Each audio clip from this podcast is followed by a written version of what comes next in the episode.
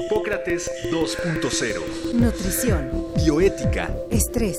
Vacunación. Salud. El Programa Universitario de Investigación en Salud y Radio UNAM presentan Hipócrates 2.0. Investigación y vanguardia en salud.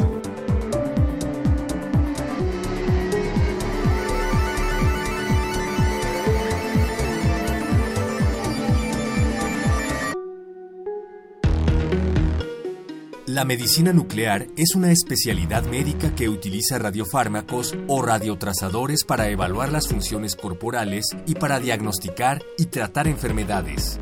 Cámaras especialmente diseñadas permiten a los doctores rastrear la ruta de estos radiotrazadores. La tomografía computarizada por emisión de fotón único y la tomografía por emisión de positrones son las dos modalidades más comunes en medicina nuclear. Por ejemplo, en los casos donde los doctores necesitan saber la fuente exacta de sangrado intestinal, se puede radiomarcar, añadir átomos radioactivos a una muestra de glóbulos rojos tomada del paciente.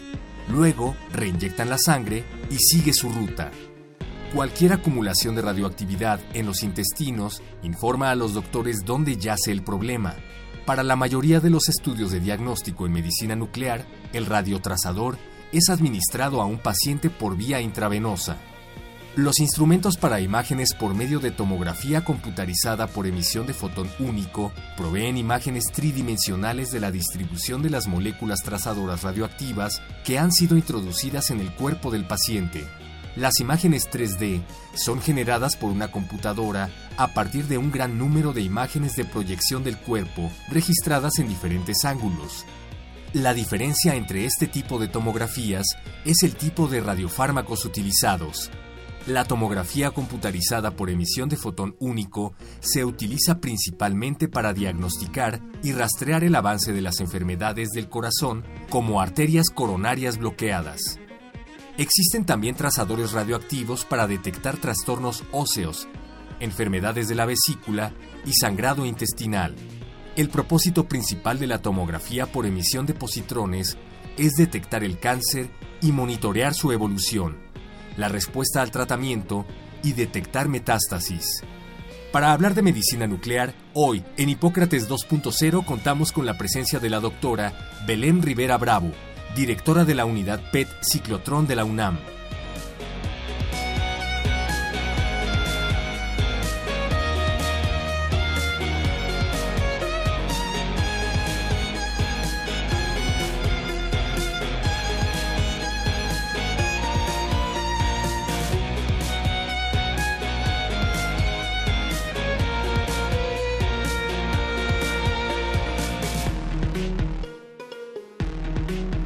Bienvenidos una vez más a Hipócrates 2.0. Yo soy Omar López Vergara, estoy en cabina con Mauricio Rodríguez. ¿Cómo estás, Mauricio? Hola, Omar, amigos del auditorio, bienvenidos. Como lo escuchamos en la cápsula, hoy vamos a hablar de medicina nuclear, un tema, eh, Mauricio, que parece como muy elevado, pero esperaremos sí. eh, aterrizarlo y que se entienda pues qué es la medicina nuclear, para qué sirve y cuáles son cuáles son sus usos y en qué nos puede ayudar pues para ser más sanos, que es la idea de, de este programa y para ello contamos con una especialista de alto nivel, la doctora Belén Rivera Bravo, que es justamente eh, responsable, así se llama el cargo, responsable de la unidad PET-CT de la UNAM. Es una doctora muy joven. Gracias por estar con nosotros, Belén. Muchas gracias por la invitación. Bienvenida.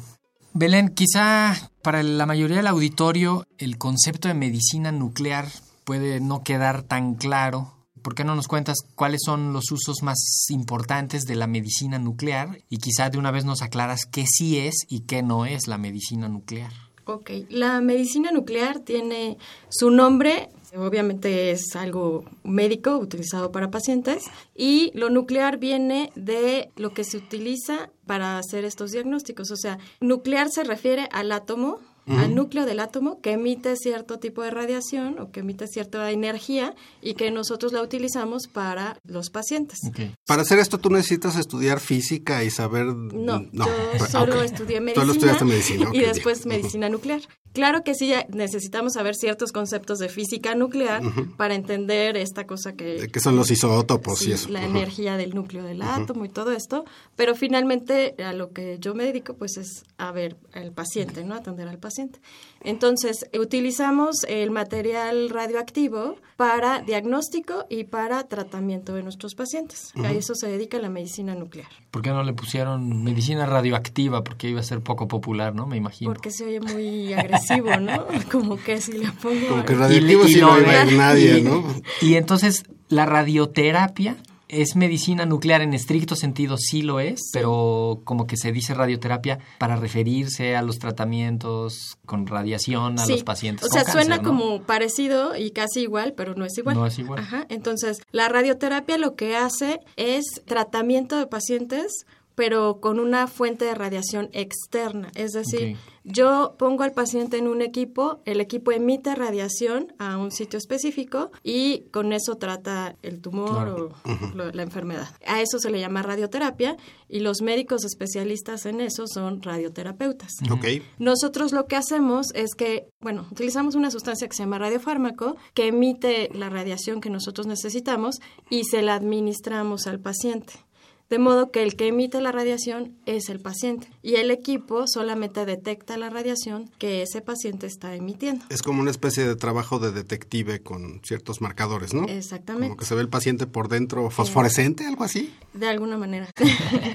Suena como que es algo tóxico, pero no lo es, ¿no? Tiene sus límites de seguridad bien establecidos. ¿Qué- Entonces, ¿Qué, tan seguro De es? hecho, si lo comparamos con radioterapia, los dos utilizamos eh, material radioactivo, pero ellos utilizan dosis mucho más amplias y más grandes para dar este tratamiento y yo utilizo dosis muy, muy pequeñitas para hacer diagnóstico.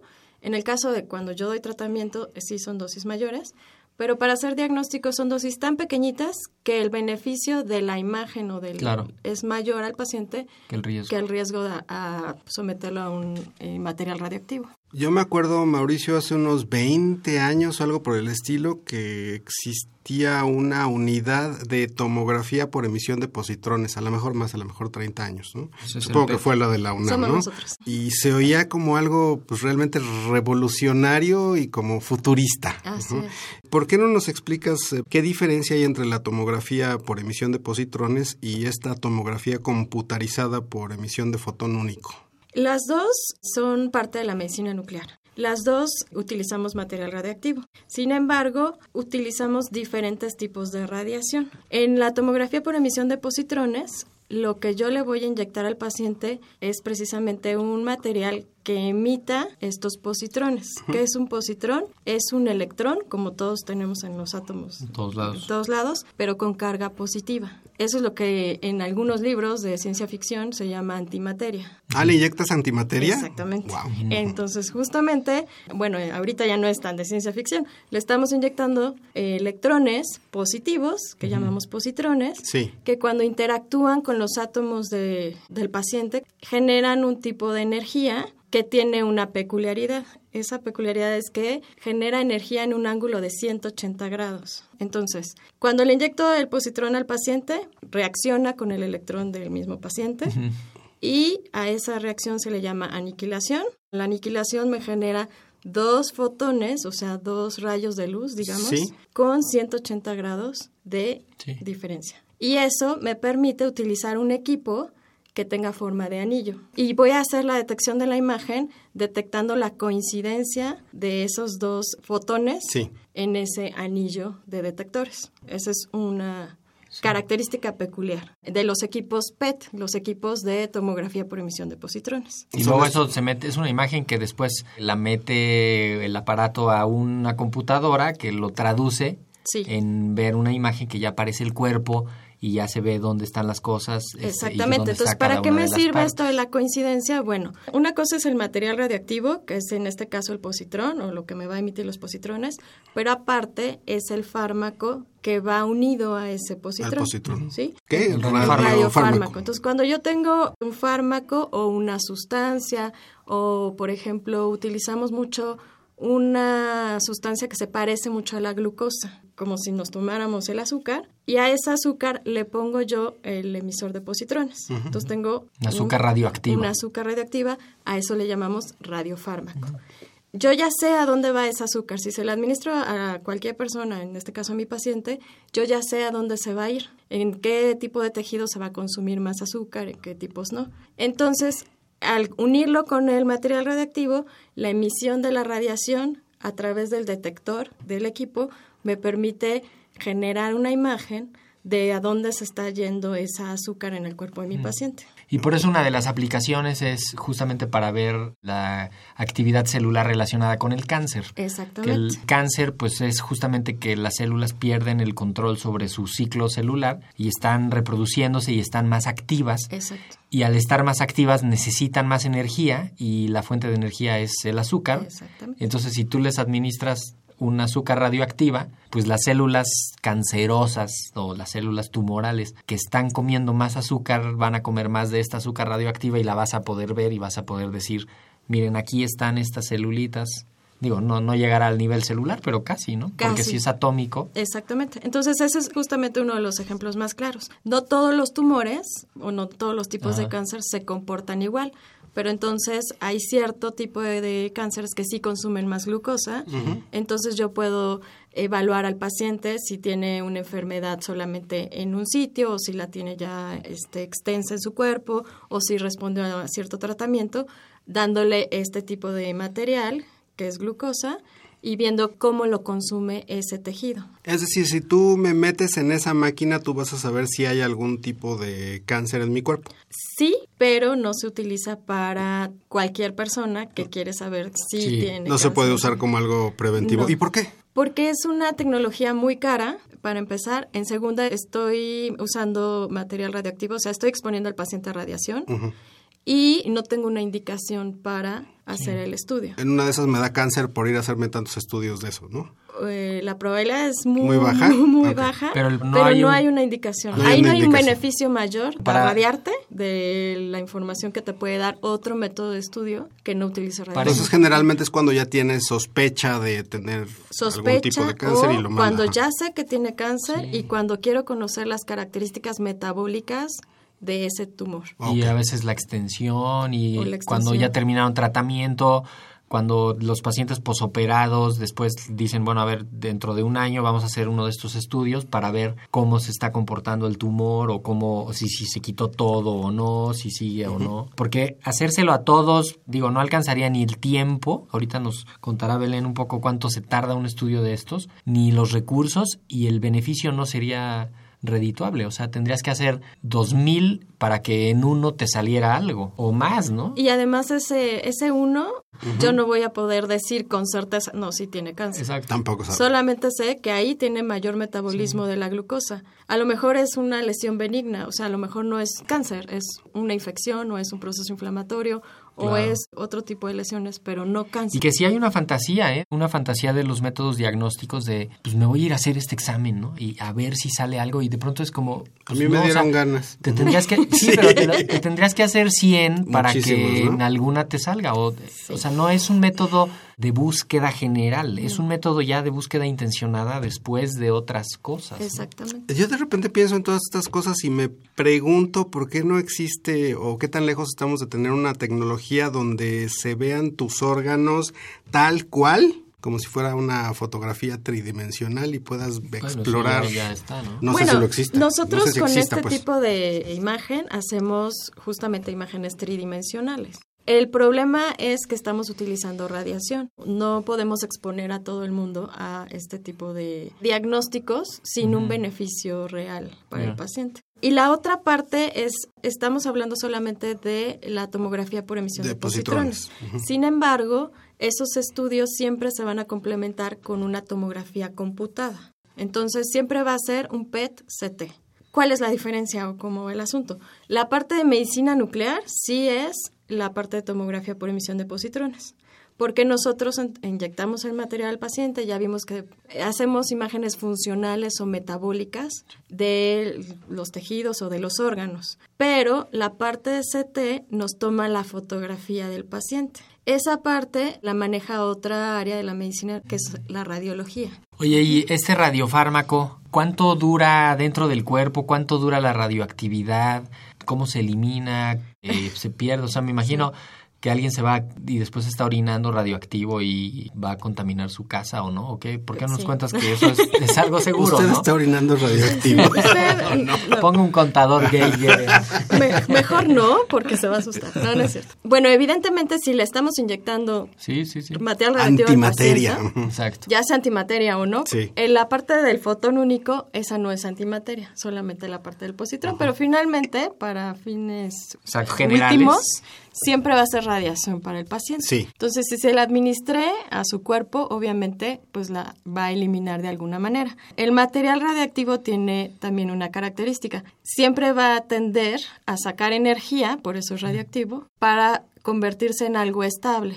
En el momento en que saca toda esa energía y va disminuyendo la cantidad de radiación, se convierte en ese elemento estable. ¿Cuánto tiempo pasa en que emite radiación y es estable? Depende del material que esté utilizando. Entonces ahí no hay como una fórmula mágica de son seis horas, dos horas. o Digo, lo más frecuente que usan ustedes. lo más frecuente, por ejemplo, en el caso del SPECT, que es el fotón único, son seis horas, que, porque se utiliza mucho tecnesio 99 metastable. En el caso del PET, casi siempre es alrededor de una hora, son 110 minutos. Ese es el tiempo en el que el material radiactivo está emitiendo radiación, pero a lo que llamamos nosotros vida media. Que en 110 minutos, si yo le inyecté al paciente una medida de 10, Sí. que decimos 10 milicuries, en 110 minutos voy a tener 5 milicuries, en 110 minutos voy a tener 2.5 y en 110 voy a tener la mitad. Y entonces de esa forma yo ya sé más o menos cuánto tiempo el paciente realmente va a estar emitiendo radiación y en cuánto tiempo ya va a estar estable, digamos, el, el elemento. Supongo que es muy poco peligroso. Digo, si hay excursiones que se hacen a Chernobyl, Mauricio, esto debe ser... No, muy- en el caso del diagnóstico... sí, sí. En el caso del diagnóstico, las dosis que estamos utilizando son pequeñas, de modo que cuando mi paciente sale de la instalación donde yo le hice el estudio, la radiación que está emitiendo no es diferente a la que recibe cualquier persona por exponerse al sol. Y eso está muy regulado. O sea, yo no puedo sacar un paciente si su nivel de radiación es mayor que lo que me dice la norma que ya se puede ir a su casa. Es mucho Eso- más peligroso salir a correr sin, sin bloqueador Justamente, solar que sí, eso, Sí. eso te quería preguntar, Belén. ¿Quién regula a la medicina nuclear? Porque pues es muy peligroso y es como una frontera entre lo nuclear, lo farmacéutico, lo médico. Nos el- regula todo el mundo. Sí, sí, sí. ¿Sí están muy vigilados? Sí, sobre todo, bueno, obviamente la parte médica, la COFEPRIS obviamente Sí. nos regula, y una instancia gubernamental que se llama Comisión Nacional de Seguridad Nuclear y Salvaguardas. Ellos son los que tienen que ver con todo el material radiactivo que se produce, se importa, se exporta en el país para uso médico o no. Sí. Entonces ellos regulan Laguna Verde, pero también a nosotros. Sí. Entonces no nada más es la parte médica, sino es la parte de regulación. Para yo hacer una instalación, por ejemplo, de PET o de medicina nuclear, tengo que cumplir un montón de normas para asegurar que el material radiactivo esté seguro, que se sepa y tenga trazabilidad desde que entra a mi instalación y cómo sale, aunque sea en un paciente, y que sea seguro tanto para el paciente, para el personal y para las personas que pasan por ahí que no tienen nada que ver con nosotros. ¿Qué es trazabilidad, Belén? Trazabilidad es que yo pueda seguir en todo momento dónde está el material radioactivo. Ok, Ajá, desde que llega a mi instalación hasta que sale. gracias. En la UNAM, en la Facultad de Medicina, yo creo que ya serán que 20 años. ¿no? 18. 18 años, Sí. ¿verdad? De eso que me acuerdo. pusieron una unidad PET que primero nos dices fue PET ciclotrón, que está acoplada justamente con la parte del que en la que producen los radiofármacos y ahora están como dos unidades que están ahí mismo, pero que funcionan administrativamente separadas, que son la unidad PET-CT, que es donde estás tú, Así y es. la unidad del ciclotrón, que es donde tienen un aparato que carga de radioactividad a los radiofármacos y los venden a ustedes y a otros que los usan en los hospitales y eso. Así es. Ustedes hacen estudios para la gente, cualquiera puede ir. ¿Cómo funciona más o menos eso? Y platícanos al respecto. Bueno, la unidad se formó como un proyecto de investigación. Traer un ciclotrón es que es un acelerador de partículas y una cámara PET es muy caro. Entonces, a través de la investigación y, y proyectos que pudieran financiar eso y la misma universidad, pues se pudo crear esta unidad. Y lo que pretendía era, obviamente, eh, generar la investigación necesaria para la universidad, pero también hacer accesible este tipo de estudios a los pacientes, porque son estudios muy caros. O sea, necesitas mucha tecnología para producir un radiofármaco y mucha tecnología para una cámara PET. Además, fue la primera unidad PET en América Latina y entonces fue como pues todo un auge, ¿no? Para este tipo de estudios y para los pacientes sobre todo. Actualmente, pues seguimos funcionando y somos accesibles a cualquier paciente que quiera llegar con nosotros. O sea, atendemos pacientes eh, de instituciones públicas, privadas, tenemos convenios con muchas instituciones, con fundaciones, también al personal o, o pacientes referidos de la propia universidad. Estamos accesibles. Pero ahí el riesgo que corres es que el lunes yo esté Omar ahí esté justamente Claro, tocando tu que puerta. no. que llegue y diga, oye, quiero. Pero, y pero dijiste ustedes- que está accesible a todo Está público. ¿Cómo es accesible, el...? Ajá. Ok, pero siempre y cuando tengamos una solicitud de un médico que Ah. justifique que se realice ese estudio. Todos nuestros pacientes, nosotros les pedimos que por favor nos envíen la solicitud de su médico para saber qué diagnóstico tiene, qué es lo que quiere saber el médico de la enfermedad, porque nosotros no nada más utilizamos este radiofármaco de glucosa, utilizamos muchos otros más, porque evaluamos las enfermedades a nivel molecular. Si expresa cierto tipo de receptores, no me va a consumir glucosa. El estudio se va a llamar igual PET-CT, pero el radiofármaco va a ser Va a ser completamente distinto. distinto. Entonces, si el médico me da más información sobre la enfermedad de su paciente, sobre lo que quiere saber de esa enfermedad, yo puedo entonces buscar el radiofármaco que se adecue más para darle el mejor es- beneficio al paciente. Tengo entendido que es una unidad altamente productiva, ¿no? O sea, trabajan mucho, trabajan prácticamente todo el año, descansarán muy poquito, no tienen estos periodos de vacación que a veces sí tiene la universidad, pero ustedes no. ¿Cuáles son los horarios? ¿Cómo puede la gente acercarse? Ok, estamos en la Facultad de Medicina en Ciudad Universitaria, ese es un punto importante, en el edificio de investigación en la planta baja. Trabajamos de lunes a sábado, de lunes a viernes de 6.30 de la mañana a más o menos 8 o 9 de la noche. Este, y los sábados trabajamos también de 6.30 a 1 o 2 de la tarde. Y están haciendo todo el día estudios. Todo el día estudios, hacemos 20 pacientes diarios porque es, No está saturado. más. ¿Tienen ¿Y cuáles son los costos? Este, ahorita comentamos los costos. Cuando la universidad sale de vacaciones, nosotros seguimos operando, entonces es un poco más complicado entrar a la universidad, Sí. Pero le explicamos a los pacientes que en ese caso vayan a, a la UNAM cómo pueden entrar, cómo deben de llegar y seguimos laborando sin ningún problema. Los costos, obviamente, pues son costos menores que en otras instituciones. El costo más caro que tenemos ahorita de estudio, que van a decir que qué de barato tiene eso, son alrededor de 22 mil pesos, Ok, Pero que ¿cuánto costaría en otro lado? el doble. 44. 44. 40 mil pesos, Ya. ¿no? Entonces, pero normalmente no ese es el costo que siempre pagan nuestros pacientes, ¿no? Si tienen IMSS, ISSSTE, Seguro Popular, Pemex, tenemos muchos convenios y les hacemos pues ¿Tienen, descuentos. tienen seguro para, descuento para estudiantes? Tenemos para estudiantes, para justamente Sí. para hacerlo accesible, pero también algo importante es que nosotros no tenemos un presupuesto universitario o gubernamental, o sea, somos una unidad sustentable, autosustentable, entonces, pues para seguir ofreciendo este tipo de estudios, pues tenemos también que generar los recursos para Y no han dejado de tener ese espíritu de investigación que fue lo que le dio origen, ¿no? Todavía Claro. tienen un PET chiquito para animales de experimentación y esas Sí, cosas. ese ¿no? PET, eh, que es el micropet, está en la unidad de radiofarmacia ciclotrón, pero nosotros, como somos universidad, pues tenemos que tener también docencia e investigación. Claro. Entonces, no nada más es la atención a pacientes, que es lo que más hacemos, sino también tenemos proyectos de investigación. ¿Cuál es la ventaja de estar al lado del ciclotrón? Que ellos también tienen la misma función, generar investigación. Cuando el doctor Ávila, que es el responsable de la unidad, genera nuevos radiofármacos, entonces nosotros podemos unirnos a los proyectos de Claro. investigación con él.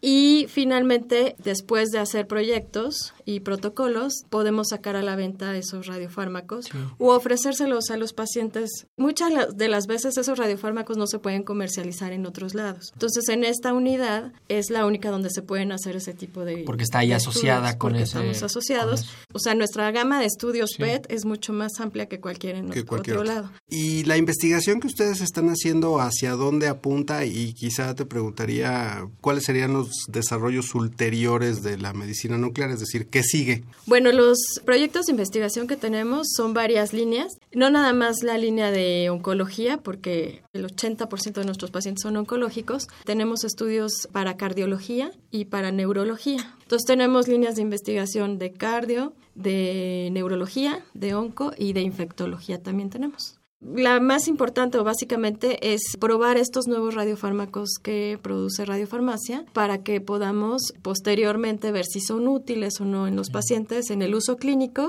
y después ofrecerlos ya de manera generalizada para los pacientes. ¿Cómo los puede contactar la gente? ¿Algún teléfono, correo electrónico, página de internet? Tenemos un correo electrónico donde pueden mandar cualquier duda o mandar sus solicitudes o pedir cualquier cita.